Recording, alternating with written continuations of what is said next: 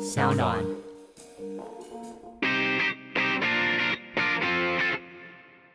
Come on，大家下班尬一下。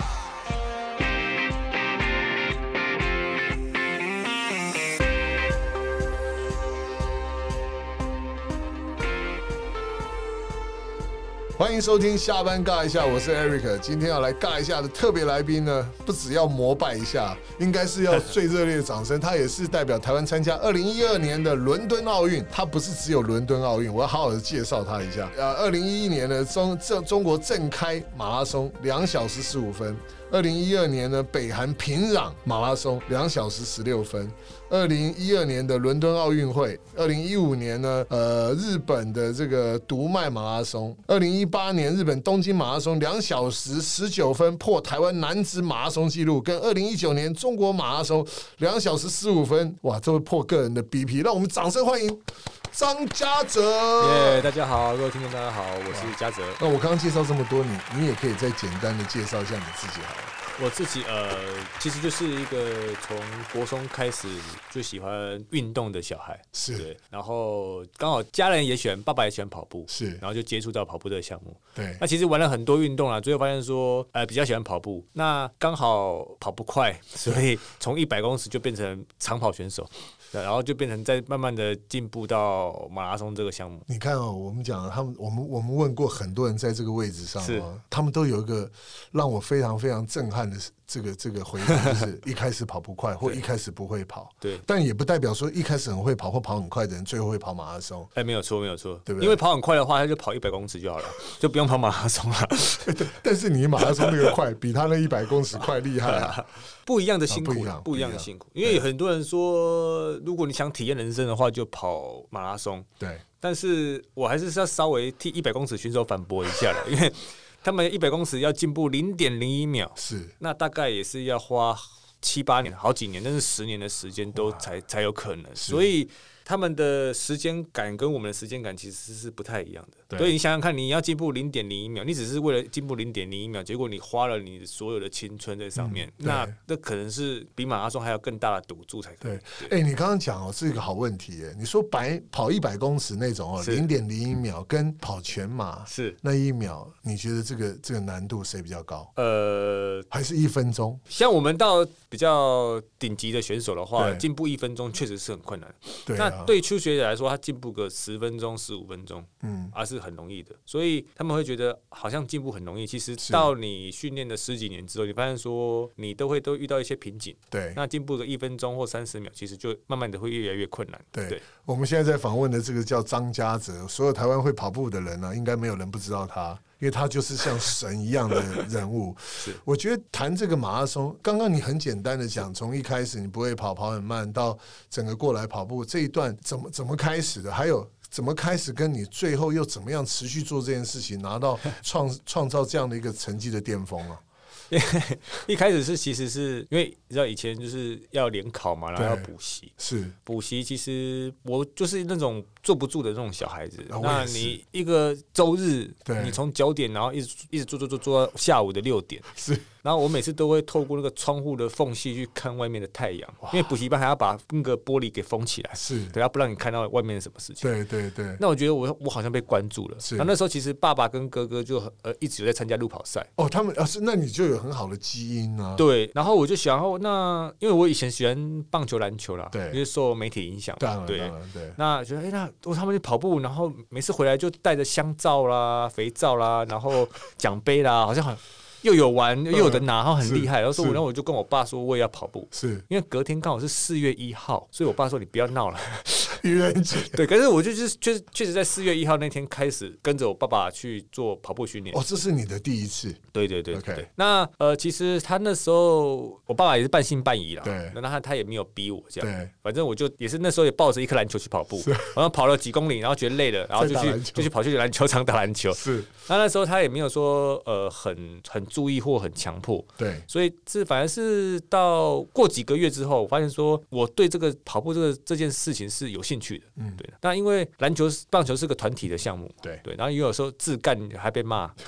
对，因为不像 Kobe 这样子，别人敢骂他，不是你要自干要必须得分啊，对对对对对对对，所以呃，可是跑步的时候是你很一个人的事情，是你当然大家一起跑嘛，但是对你可以去决定说你要跑前面、跑后面、跑快、跑慢，对，你可以决定，我们没办法啊哦哦，OK 你讲的很简 单，你可以决定。你们也可以决定说你们要跑几分数 啊，对对对，嗯我们只能决能决定谁超过我们 对太对对多对对，而大已。概可以决定说可不可以吃补给这样子，对哎，OK，那很多事情是可以自己掌握的。是然后我觉得啊，跑步对我来说是比较个对我自己来说个性比较喜欢的，我就我想去掌握自己的这些事情。对对哎对，那你跑快也不会有人骂你啊，是对，就反正就很就很开心。对那之后就我觉得还是还是蛮神奇的，因为以前国中的时候其实找不到自己想要做什么事情，嗯，那其实蛮迷惘的，有时候对未来会有一点害怕。真的。那当你发现说你知道要做什么事情的时候嗯对，你会觉得啊，就是这件事情了，是我要跑步，然后我是想要也像训练下去，然后让嗯自己可以从这个跑步上面得到一些，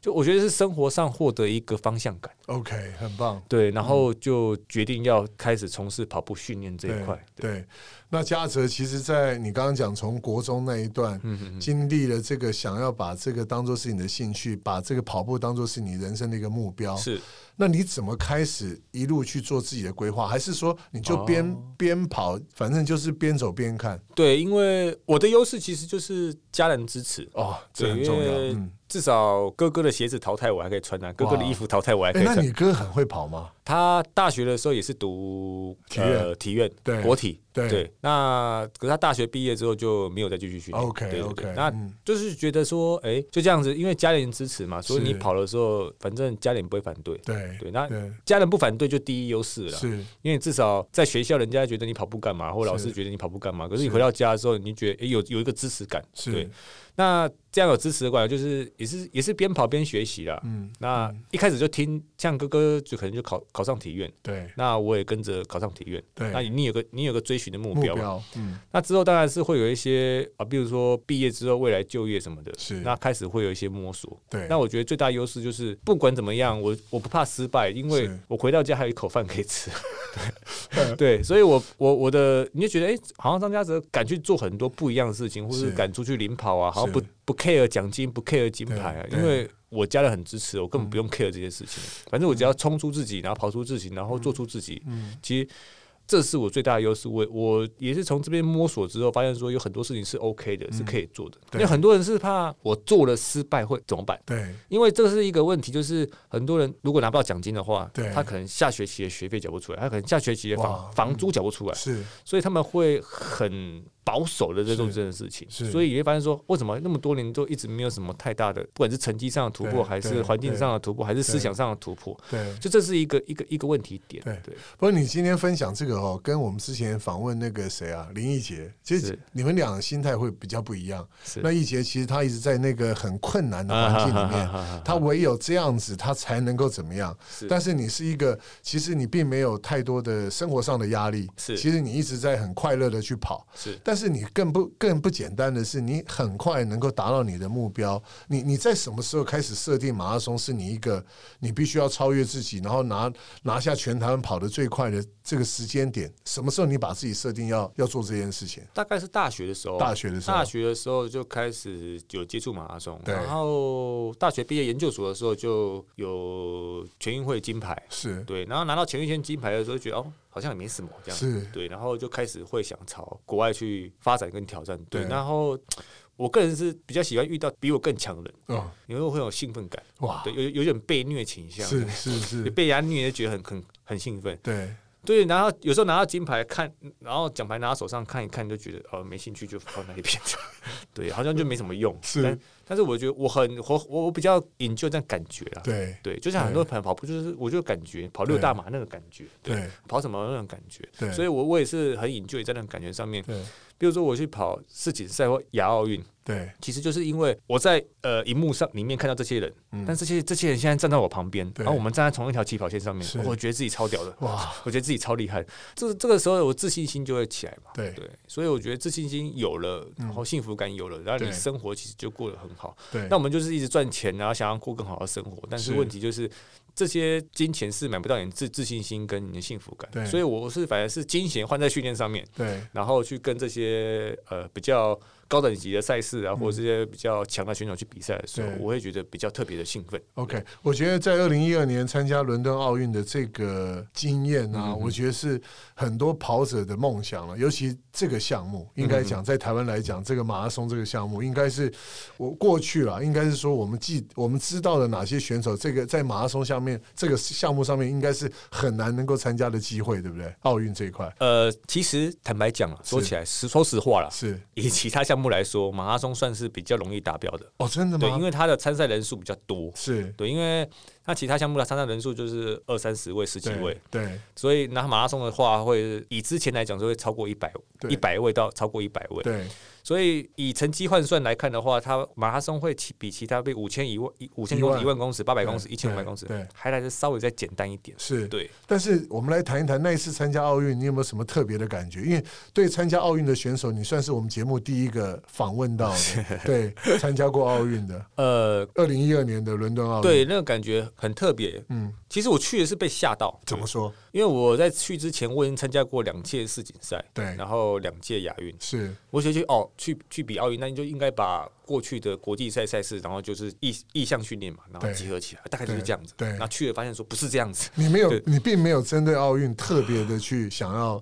把自己调整到会会会会会，应就该开始会嘛因为对，就是把过去的经验什么浓缩在一起，对然后会觉得奥运大概就是这样。是那去了发现说就更疯狂，哇，真的吗？更疯狂，然后对更更更嗨，对然后在跑的过程中，你发现说，哎、我其实，在很后面，是但是你觉得我我我我在很前面嘛，我是第一名嘛，我前三名，为什么观众那么嗨，嗨成这样，然后就是就是对你大吼大叫，然后对对其实他是为你加油。是那你平常是很难在台湾感受到这样子的一个一个氛围，是，那其实是有被被震惊到，对哦，原来有这么多人来看，对对，有点像樱木花道第一次上场，有没有，然后就哦呆掉了。啊，我之前很多国际赛经验，可是是也是很多人加油了，是但是没有像大家封奥运那么疯狂对，甚至对我们出了选手村是不敢穿队服的，是，因为你穿队服的话，大家会把你包起来，真会的跟你换那个徽章 pin，哦。换徽章对啊，对对对然后对换衣服啊，对然后就会大家会看一直看不你。不同国家的选手，还是对球迷，还是说他们的民观众众，民众民众哦对，他然后会就跟终于体会到周杰伦的痛 苦。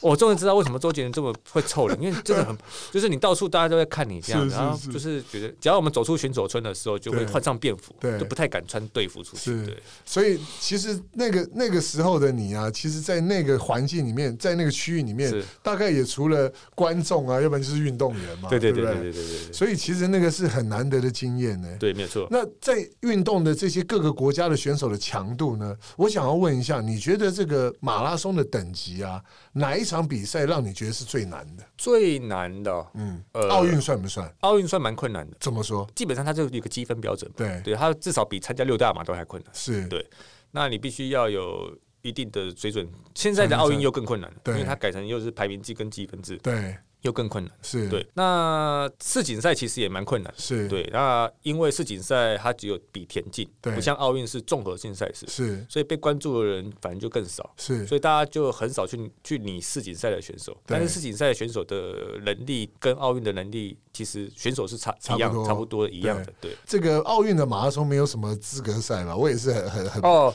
其实就是像有很多被可能国际田联世界田总对认可的赛事，对比如说六大嘛，哦你的比赛你的成成绩绩就可以来参加，作为算是奥运的标准。对，做因为如果你达标了，对就是比赛里面已经超过那个标准，对那你就可以参加奥运。对对啊 OK 对 OK，所以台湾那时候参加二零一二年伦敦奥运，除了你还有谁？呃，那一年只有我。哦，那一年只有你。对，然后之前的话还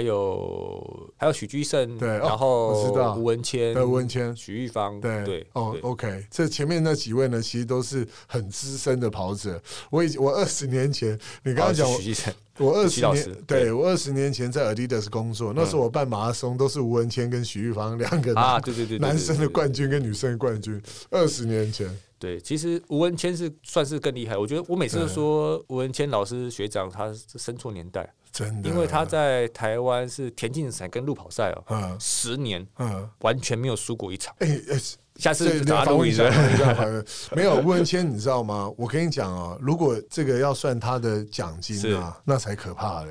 你刚刚讲是说他没有输过，我比较俗气的，我说他累积的奖金也是很可怕、对啊，如果他生到这个年代的话，他的奖金会更可怕。对啊，对啊，对但是他现在还跑吗？最近哦，好他像就现在当教练，哦当教在练基隆高中当教练，还有对 NRC 当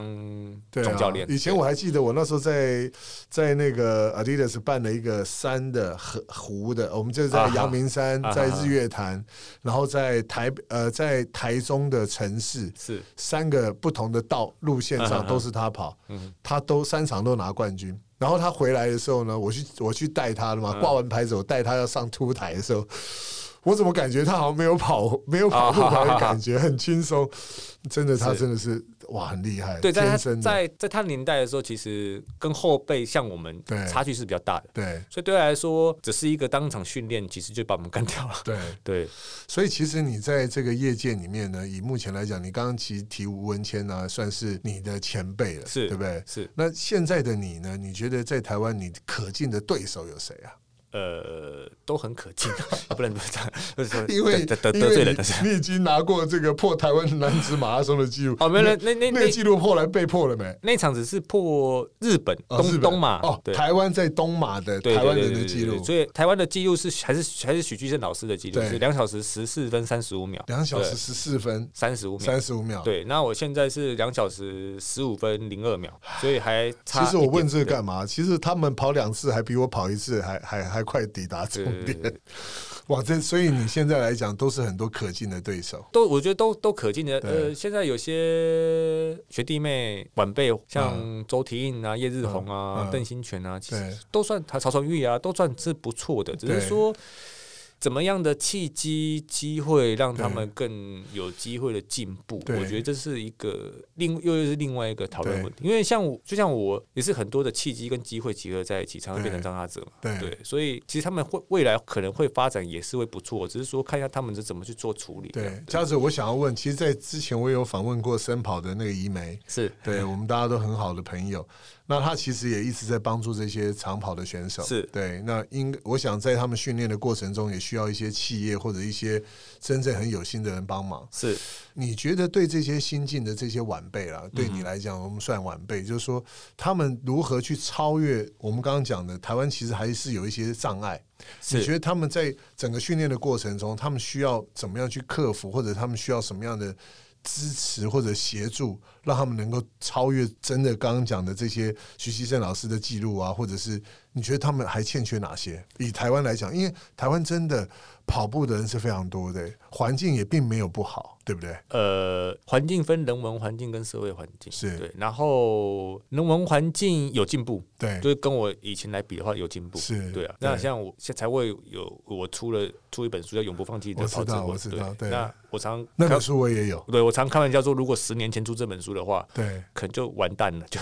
卖不好。可是因为社会风气越好的 话，是，那运动员的发展其实就越有机会。对，对，那现在的环境确实是比以前好，是但是不是到很好？对。也没有了。怎么说对？呢？你觉得哪些地方需要加强的、呃要改进的，或者是说需要大家得还到是觉得当运动员不是一个未来的方向，嗯，对，一个不是一个未来的重点，它不并不是一个职业或者呃是可以你养。你现在这个问题是好问题哦对对。对马拉松选手可以职业化吗？职业化，以国外来看的话，确实有一些我知道职很业化多的选手，非洲的选手有经纪公司的，对但是你觉得在台湾有有有办法吗？就是他他光靠跑步可以可以养活，可以养家活口。就变成你要一直比赛，一直比赛，一直比对赛，然后它会有一个两两难，就是你一直比赛，一直比赛，比赛的话，那你成绩上当然会有一些卡卡关。对对对那如果你不一直比赛，你要去做一个充分的调整的话，对那你的奖金收入来源就比较对少。啊所以对啊我为了解决这个问题呢，当然第一个找赞助商，你曾经有想过你你你当一个职业的马拉松选手？在台湾不太好意思讲职业马拉松选手，因为对台湾的呃教育部体育署里面规定，职业运动就只有棒球。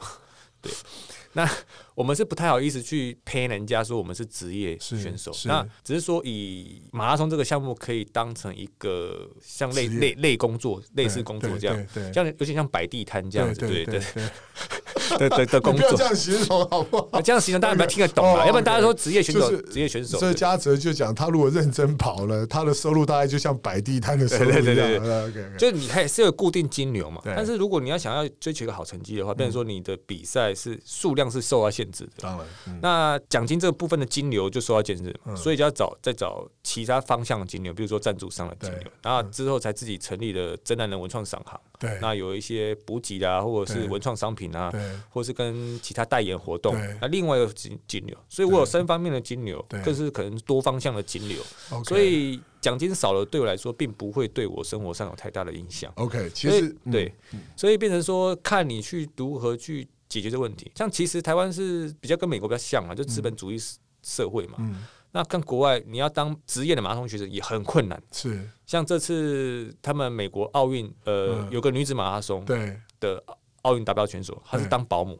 对哦，对，她必须当保姆，然后在对咖啡店打工。对然后才有办法去训去练训练，对，对所以其实，在资本资本主义社会里面，当职业运动员是困难的。对但问题就是，我还是觉得说，休闲运动人口要够多，运动员的未来发展就会比较哦不我不会懂担心。我对懂，像对呃，台湾是推广休闲，呃，比如说以以跑步来讲好了，是啊马拉松人数变多了。对你看现在选手他可能不想当竞技运动员，他是就当跑团教练。对哦，很多啊，现在因为很多嗯你像学校教练很难挤，是少子化，对学校就开始不收老师了，甚至教练不收，而且嗯或是像南部的，对我同学一个教练他三个学校对轮流用， 对一一个学校用两天这样对子，对。所以学校没人进不去，以前是都是大家进学校嘛，对学校进不去，可是现在跑步人变多了，那就大家就去跑团当教练，对所以运动你就不会害怕，对所以不是一直把运动奖金增加，对，反而是要让更多的民众来参与参与，对所以那民众来参与，有人就有钱嘛，对对，钱就进来了，对运动也就其实就不用太大担心了，对啊，其实刚刚嘉泽在讲啊，就是说，其实所有运动员都会遇到一个很大的问题，就是生活跟这个运动的专是投入这中间怎么样去平衡啊？是以前我们在讲运动行销，运动行销，台湾现在这个市场上谈运动行销，应该反过来讲，我们应该要怎么样去行销运动？从政府开 始，从企业开始，是从品牌，从我从学校，因为你一定要让这个社会跟这个国家它的运动人口是是达到是一定对的对对标对准对对，对然后一定的数量。对，它才会让这个这个产业蓬勃。所以刚刚其实刚好那个嘉泽在讲的是说，你现在目前其实也有很多方面的这些呃业务，对应该讲你自己也做了 也也做了很多的投入。是我们来谈一谈这一块，其实这也是我今天想要问你的。真正一个运动员，他要知道说把自己品牌化，这个很重要。我们常常讲哦。我是的我做运动行销的，你看我们全全世界大家想到的运动明星，比如说像 Tiger Woods 啊、Kobe 啊、嗯 Jordan 啊嗯嗯，其实他们本身就是个品牌。是是，我们来谈一谈你怎么去怎么去做这件事情的一开始。你刚刚讲的真男人，哦，一开始其实我觉得要要到以前，我读过一本就是弗洛伊德的书，叫做《图腾与禁忌》。对对，那他讲的是各个民族都有自己的图腾嘛对。那你会发现说，某个图腾跟某个图腾之间是不能通婚的。对那他们用利用图腾这个形象化对去呃表达一些意识对思考。对那我就发现是，就是图腾就是就是变得很重要。是他他 logo 他可以讲一些事情，对他没有讲话，对但是他可以表达一些事情。对那之后发现，其实就像他讲的，有很多运动，他有他有自己的 logo，对他把自己的运动精神或者是自己运动的哲学，对变成了他的那个具象化，变成一是个 logo。对所以那时候就开始说，也是一二零一二年伦敦奥运的时候，我进终点的时候就摆摆出一个 pose，对，一个一个胜利的 pose 对这样子，对然后双手正背进来，是，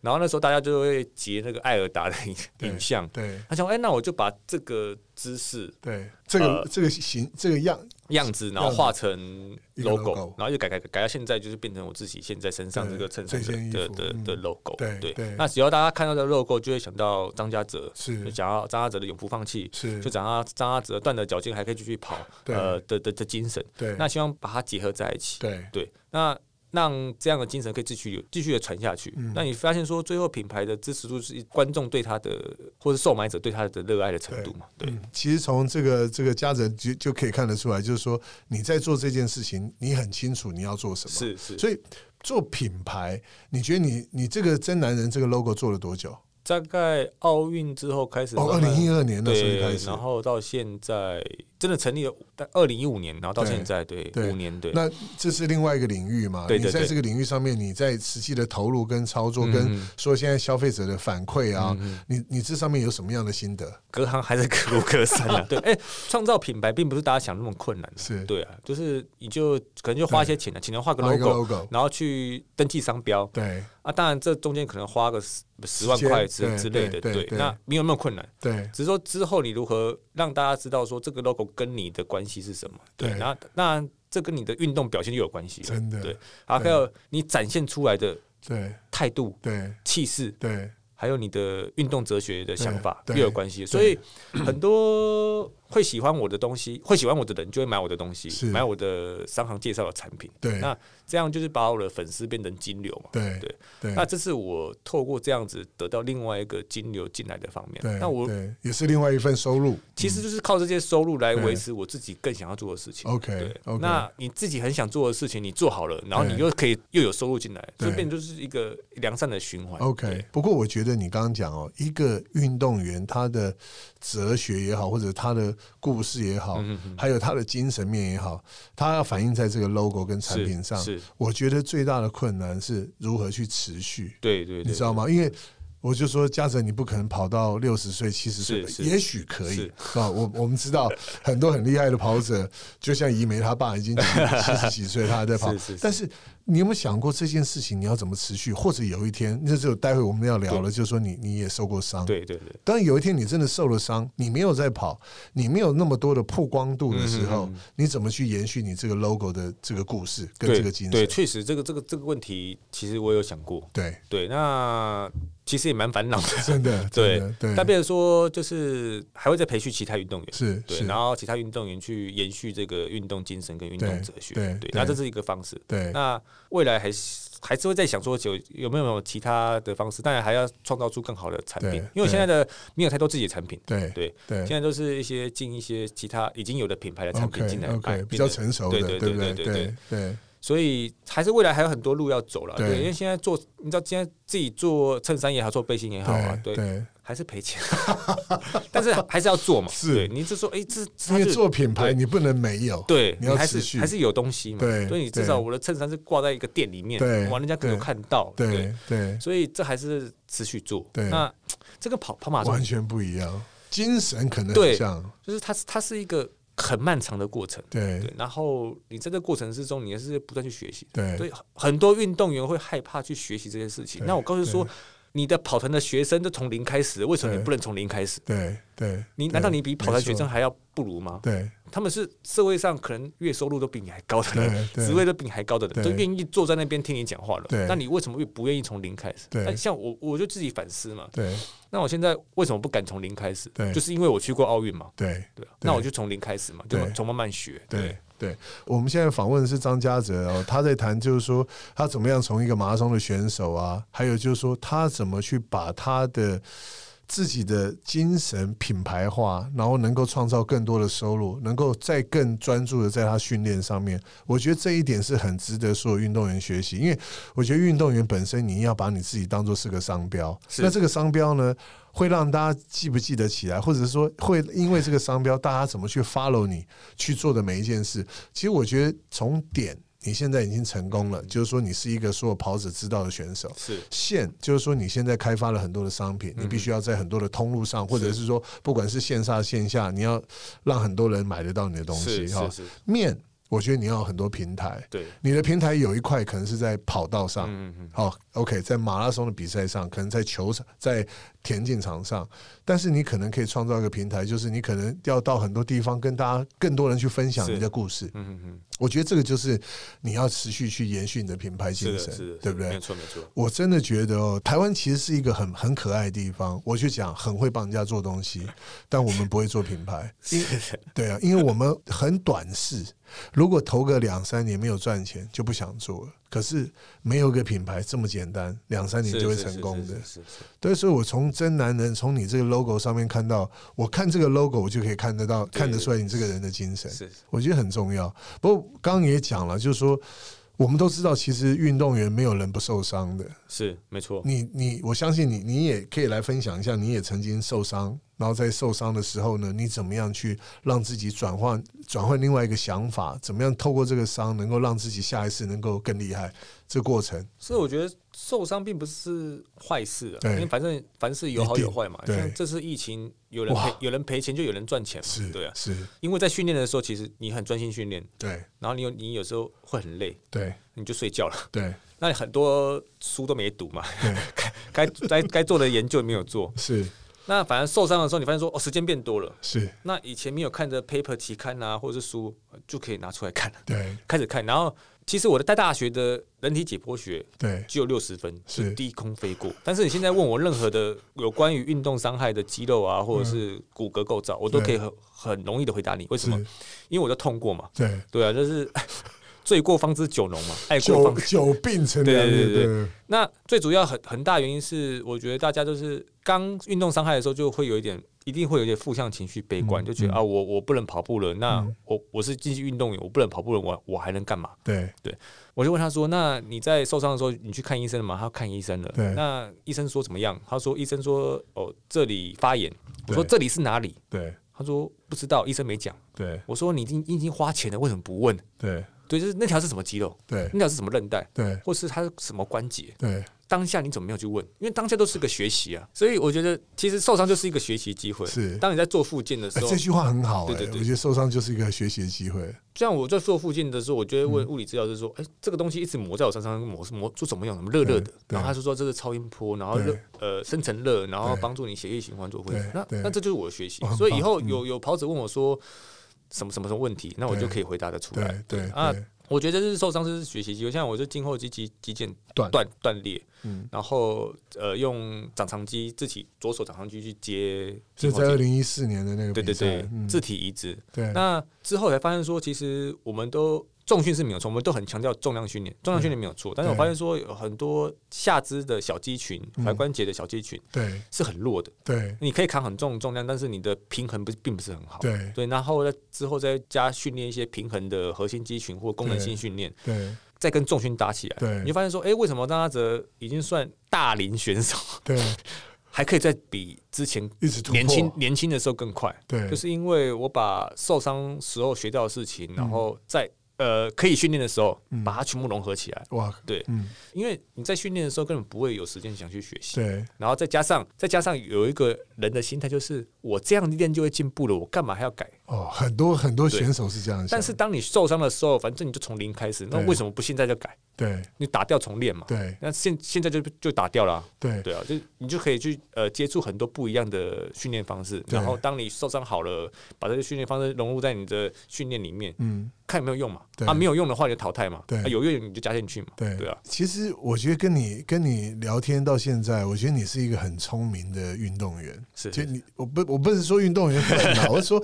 你会知道，其实你从很多负面的事情会把它转成正面的能量了。我我我问你哦，是当然我我说真的，我跑马拉松很 久，但我不能这么乌鸦嘴，我真的还没有受过伤哎、当然我那成绩烂的要 死，不算是什么，是除非我跑个两小时半，那个我可能全身都垮 了。我问你哦，真正的选手，当你遇到伤的时候，在恢复的过程，你觉得身体容易就身体跟心理哪一方面比较难去调整？心理，真的哈、哎因对为嗯身体其实你多年训练嘛，其实身体肌肉啊，或者是你的大脑其实都会有记忆。对对你，你要恢复回来是比别人还要快的。是，对，对但是心理上调整就有点困难，你就觉得那边怪怪的，那边怪怪的，那边怪怪的对啊。其实医生都说你好了，你好了，对像我自己也是一样，不用讲，不用讲别人，对也是自己怪怪的。可是就是在比赛的时候，可能某次比赛你你跑你跑完了，对你就觉得哦，就是那个当下那个关卡过去了，对你就觉得 OK 了。像我最印象最深刻是，呃，我开完刀之后，哎、可以可以比赛的时候对，其实我有回去到我受伤的那个地方，我我断是在丹麦断掉。但是受伤是在香川晚归那个地方受伤，嗯嗯嗯嗯那我那时候跑到七公里的时候，我就不不没办法跑，对然后坐救护车这样。对那我就过两两三年之后又回到那个地方，对，就一样是比赛，一样是比赛，对半程马拉松，对一样的比赛，对，就是跑了前几天就觉得害开怕，开到地方酸酸的，真的假就的？讲不出来，就酸酸怪怪的，嗯嗯然后嗯也其实都没事。对然后当我跑过七公里那个当时坐下受伤的地那个方地方的时候，跑过去之后，我就突然觉得我好了， 就是你知道，你这种是从哪里跌倒，从哪里爬起来到的，对哎就对跑过去就突然，哎、我好了。对然后到终点的时候，其实我脚也没事啊，对，就是那那时候就是一些我们都知道心理会影响，呃，心理会影响到生理，生理对，所以有时候我觉得心理关卡是比较难去做突破，因为我二零零八年北京奥运对其实是很有机会达标的，对但是像之前在达标期之前，嗯我的成绩就已经超过那个标准了，对但是在达标那一年半以内，对我跑了三场马拉松，对，就是跑不到那个成绩，哇！哎、这个好像人家讲那个棒球有那个投球啊对对失忆是耶就跑步也会有吗？会就是跑不到成绩哦，怎么跑都跑不到，对就就自己很奇怪，那训练也没问题啊，吃也没问题啊，到底什么问题？对然后同年就是二零一八年，对他八月是奥运嘛，对我同年的十二月，对，然后成绩又跑 出来了，嗯， 对我又跑的关键在什么地方呢？就就那时候。哦又又跑超过奥运的达标成绩的时候，对我就那时候就对就觉得自己很好笑，我对觉得自己很好笑，原来就是自己心态问题，对哦因为太想要，对太想要达标奥运，让自己过于沉那个一直在呈呈现在那种紧紧张状况之下。对那有了这次经验之后，一二年选拔的时候就很顺利，对就跑第二场就达标了。对对，那就要说，其实就是都是自己想太多，或者自己给自己压力太大。我只要嗯对照着哦，呃，平常训练这样子，哦，我就放轻松，对然后让自己身体去去跑，因对，为我平常已经训练很久嘛，是嗯像身体去去动去跑，我调整是没问题的。对。那成绩就自然就会出呈现出来。对，其实你刚刚讲啊，这个这个跑步哦，这个生理心理这一段哦，真的所有运动员都得要去面对的。我其实你知道，因为我本身 我也做运动行销，我也做运动经纪人，我看过很多小孩子、小朋友，嗯哎、他不是那个投球失忆哦，他他等于是连打击他都会有失忆是的状况是，真的有选手就调不回来了，对对对对对对，从此就结束对对嗯他的这个职业运动的生涯。那看了很多的医生，心理医是生都没有嗯用，包括到美国请人家那种非常顶尖的去看过这些以前大联盟选手的，其实那个心理的突破啊，跟他的那个改变啊，哇，太难了。有时候他被太过于重视，嗯，所很以想要，所以这个重视一直被压着。对哦，你都去美国做治疗了，你怎么还没好？对他可能哦，压压力又来。对啊，对，所以这反正就是一些无形的压力。所以这个运动员这一块太太神秘了。以前还有一个我我有个好朋友叫姚明啊，啊，是嗯他在大陆嘛，他在他也是在是，美国受伤，他在美国透过很多种西医去治疗他的状况都不行，后来他回到大陆就透过中医啊，还有一些、嗯一些比较比较和缓的疗法，或者比较适他适合他的，嗯结果也好了。对我也问过他，那是西医厉害还是中医啊？他说这也很难讲所以。有时候就像像安慰剂效应呢、就是他安他慰觉剂，嗯，就是他觉得对了，他那就对了。对，对，像有很多测试药品的，它对会有一个呃实验组跟对照组嘛。对那那个实验组就是原本的药，对照组对就是一般维他命。对那有有些人吃了觉得，哎、维他命有效，就是精神变得变得特别好，就表示是是安慰安慰剂效应。对对对啊，有时候他就觉得这个有效，嗯，就主要他相信了，对对啊，哦所以、关键在这里，对对最最就最重要是运动员本身要对啊相，信本。身相信了，所以对可能他就心理上突破，他就就就好了。 OK，在这个在这个整个过程中，你从受伤到复健，到又回到赛道上面，这个家人扮演的角色重不重要？哦，很重要， OK，很重要，很重要，对因为你知道社会上是不太支持的嘛，对对哎对支持度比较低的，是，对啊，你你在同才之间支持度低，然后你在社会上又支持度低，对，回家又被骂，很多运动员是 受不，疯掉很多人了，是受不了的，就是啊是到底到底全世界谁支持我？对对，那我的好处是回家至少家人是支持的，是对，那我觉得那那是很重要的，对那只是到二零一二年之后，嗯，我爸的想法有点改变。对他觉得哦，你已经到了人生最高殿 堂，对，就就应该哦，赶快去找个老师啊，嗯或者是教职缺啊，对找个工作啊，对，那找一个稳定对的对工对作对，对嗯那我也很矛盾啊，是谁是谁叫我坚持到底的？对，对是谁是谁叫我永不放弃的？对结果只是到了一个一个奥运了，然后对你现在就叫我放弃，对那我也很矛盾啊，嗯所以我就就开始找自己的的方向跟路。对对对那我还是觉得我自己还就是就是喜欢跑步。嗯对，呃，就是跑步就是我的生活了嘛。对然后就是我是最想做的事情。对但我其实我二零一一零年是最不想跑，就是是广州亚运的亚时运候，之后，因为那时候就觉得比较、想要呃放弃比较有夺牌的选手，对就是重点培训选手嘛，啊，对经费比较多。对啊、像我们这种不会夺牌的，就不是对重点就经费比较少嘛，对然后还要自己找经费这样，对对，对然后就觉得，哎呦，你也是国手，我也是国手，为什么我的钱比较少？是对然后那时候就有一种心态不平衡的状态之对下，就那时候就想放弃，我哇说不要练算了啊，反正对国家不支持啊对，练了被骂啊对，那钱又拿比较少，对啊，只是说那个那个两两两周就是那种钻牛角尖，就对是早上醒过来就说啊，今天要训练，然后晚上睡觉的时候、啊算了，今天明天不要练了，对对，就这样子钻牛角尖两两个礼拜，然后有一有一天就绑鞋带的时候，发现说，如果这个世界上没有政府，没有没有没有没有企业，嗯都没有人支持，那我还会跑步。对，然后就说，哎、我想跑步啊，是我本来就喜欢跑步啊，嗯我本来就爱跑步啊这，就是你想要的，对啊，然后就那个点想通了，对就我的我的心里又过去了， 对，就觉得那嗯钱少就钱少，自己找嘛，对，就是那个坎要跨过啊对去啊啊了。哦啊！政府不支持，不支持我自己赚钱嘛好？了，在台湾其实这算常态了，你不要把它当做参考， 不要当参考就好了。政府支持不支持？就我们我们会觉得说，好像我们做这个事情要支持，就对是对像我有一次去隔壁咖啡店，老板就是说，老板说哦，那政府很不支持运动，有时候老板你你你开咖啡厅学你学咖啡，政府有支持你吗？啊，没有啊，你开咖啡厅政府有支持你吗？好像也没有啊。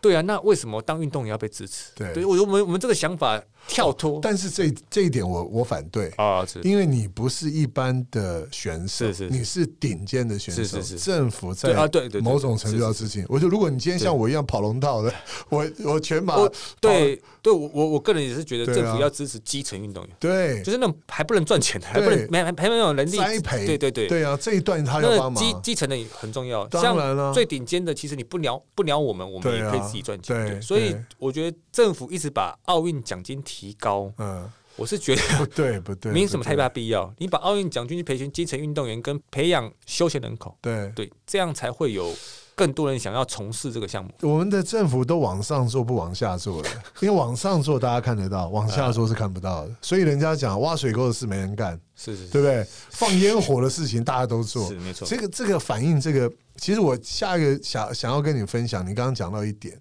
你爸爸曾经跟你讲，哎、时间差不多了，开始要找一个稳定的工作嗯是。我觉得东方社会跟西方社会在这一点也非常不一样。对不过我自己为人，我自己有三个小孩，我跟我老婆 讲，将来一定绝对不要去干涉小孩子，你是不是要开始？如果他觉得他想要很认真去做一件事情，他愿意吃苦，嗯愿意耐劳，他不想要过很很很很棒的生活，他想要做这件事情，那就是他想做的。是是你不要去用你自己的想法去改变他，啊是是我觉得这个是不对的。是是是，我觉得这个我也是在带小孩的过程中，嗯嗯嗯，自己给我的启发。不过刚刚讲就是说，从家人在你这个恢复的过程中的支持，我另外就讲就是说，你刚刚也讲到政府，你会问咖啡店老板，我我觉得最后就是说，真男人这个品牌是，其实你也有一个更神圣的责任跟义是务，是对不对是？是，没错。对你，你想要干嘛？呃，其实，在培育基层这一块，还是是有想过了。对当然，培育基层这块，你就先先赚钱嘛。对所以，大家如何让这样用这个品牌，然后去赚取到经费？像哦，比如说日本的大破脚，对他破了日本的马拉松纪录是，呃，有一亿日元。对他这一一亿日元，他想去办那种呃跑步学学校，是给小学生的，去是提倡马拉松的训练。对，是，当然在接近段可能经费上没那么多，我没办法做这些、做这些事情。嗯对但有些闲置资源是可以使用，比如说当 Life 然 Shoes 这个嗯对这个这件对事情好了，对就是 Life 爱心爱心跑鞋这件事情。那其实这个想法在大学就有了，对那只是大学的人脉没那么多，然后对也到呃也是二零一五年那个时候，对呃就断脚筋之后没什么没什么训练，很多对很多想法就跑出来， 对，对很多时间可对以做事情。对那发现哎，大家很多跑鞋就放在鞋柜里面，对然后都没有用，哇啊，都很很多新，然后是又不敢买，因为对怕老婆骂。我说对那你舍不得丢，哎，新的也你丢不穿，丢了也不对，对穿了也放在那边，对那不如你给我，对因为我认识很多基层教练或者对基层选手，那我我再把它洗一洗、清一清，再寄过去给他们，对让让这个跑鞋可以继续再日用。对当然，这是一个闲置资源再利用的方式。然后，比如说很多品牌，他们有很多嗯库呃存的库存或者测试鞋，是对，那他们这些试穿鞋子试穿完了也，其实也不知道去哪里。是对，他其实他们是可以去给一些基层学校对去做使用。对对那我们知道跑鞋跟运动伤害其实之间是有关系的。对是。是那这个过程中也是有一些困难跟问题啦，对就对比如说我一开始说八成新的跑鞋，对。那大家对八成新的概念不太一不一样。样，有的人可能是很旧的，有的人我对我对我们竞技运动员对八成新是很严格的，对对。然后拿来的时候，对对他们来说可能是九九点五成新，对对。那他们觉得八成新拿来的时候，哇，你这不能根本不能穿呐、对，我看完都觉得你的脚有没有受伤啊？对，嗯，所以之后变成说还要透过对方先提供照片，对然后先筛选，对然后再再做一个对一个一对传传递。但对我我是希望说，这个精神 level shoes 的精神是可以扩大的，对，就每个人都是那 level shoes 的执行长。对，你先关怀你在地的学校，对，因为我常发现我收到学生花莲寄来的、嗯，屏东寄来的，我又寄回花 莲，你隔壁就有了， 又就寄回需要屏东对，所以你先关怀你的母校，嗯，关怀你在地的学校，嗯你先看一看他们，你你这旁边的小学、国高中有没有田径队，你对先看看嘛，对，看一下嘛，啊，对跟教练聊聊天嘛。对，那有需要的话，你觉得有资源你就提供给他们就好，对，就就不用再透过我，我要再再转回去。对，对所以我觉得这个精神传播下去，让大家去关心在地的学校，对，运用社会上的力量。嗯，对，不是说什么都要等政府啦。是对，你其实你隔壁学校你就可以过去看一是下。对是对对是，我觉得刚刚我们就讲啊，我觉得我我说嘉泽就是把自己的 logo 做出来，你把的精神呢放在是这个 logo 上，你怎么样把你的产品能够透过通路上面是能够让是大是家是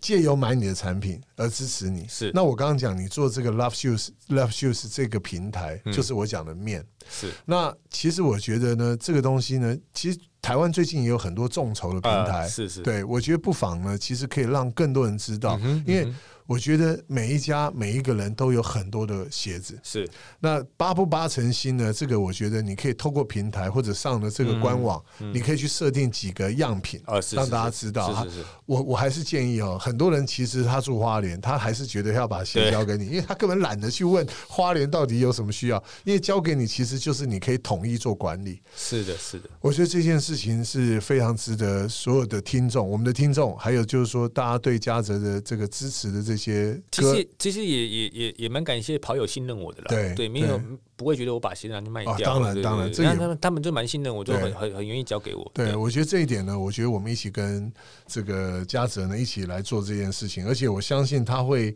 因为借由他的这件事情，我觉得可以带给更多需要帮助的这些跑友，是还有小朋友，是像是我，是但是我脚太大，我十三号你要吗？十三号那个投资 的田径投资项目的就会有那么 那不么，今天这个节目最后一个问题，是这最近这个疫情，对不对？是是是，那你最近这个疫情呢，大家是不能在室内群聚，户外超过五百个人也不能啊，户外是不是已经超一百个人好像就不行了？嗯，那你自己有什么样的？目前自己在做什么样的训练？有什么样？接下来有什么样的计划呢？呃，训练还是持续啦，对但是因为上半年没有什么赛季嘛，对哦所以都没有比赛啦所以所以还是就是训练量要减少，是还是让身体休息一下。是是为是，之前准备比赛还是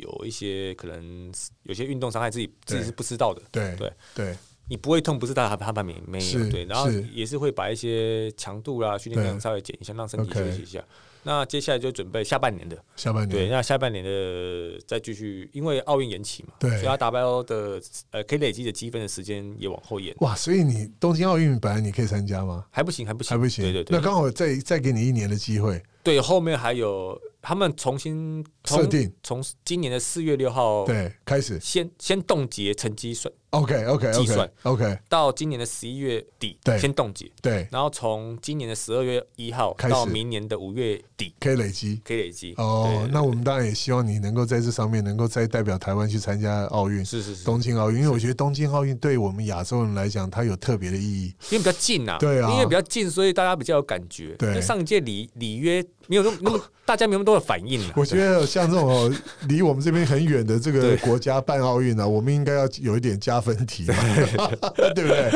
不过真的，今天很高兴能够访问到这个这个嘉泽，然后是跟我们分享他怎么样成为从一个长跑的这个喜欢跑步的年轻人，到最后把这把长跑当做是他的一个职业，是是，然后自己又创造自己的品牌，是然后也希望他有这样的一个平台，帮助更多的这些运动员。我觉得让我们看到一个运动员，他其实如果真的想要做事情，他是可以做很多的。是的，例如例如陈杰，对，就哦，是陈杰四我百知来道，架陈对杰，对，他有一个陈杰的读书奖学金，是就是他是给国高中的对读书奖学金，就对是你要先读完一本书，然后写对读读书心心得，对然后他们会审，对然后他会就是像像比赛一样对啊，审过了他就会对你就会有一个奖学金的，所以他是鼓励运动而且读书，对所以他我觉得对这样的方哇式很也是重要也是也是很棒，对对，啊对我我想，我我不要再讲抛砖引玉，因为事实上现在在市场上有非常多的运动员，他们其实都有心想要做一些事情。对那对如果所有听众朋友，你们在任何的平台或者任何的社群媒体上面发现了、嗯看到了，对对，我们对跟他们一起来做这些事情是。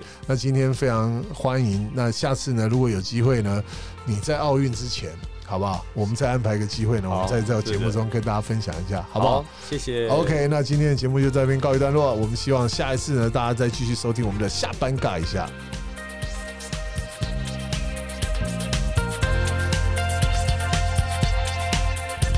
喜欢下班尬一下的听众朋友，欢迎你们到 Sound On 还有 Apple Podcast 订阅我们节目，也欢迎留言给我们哦。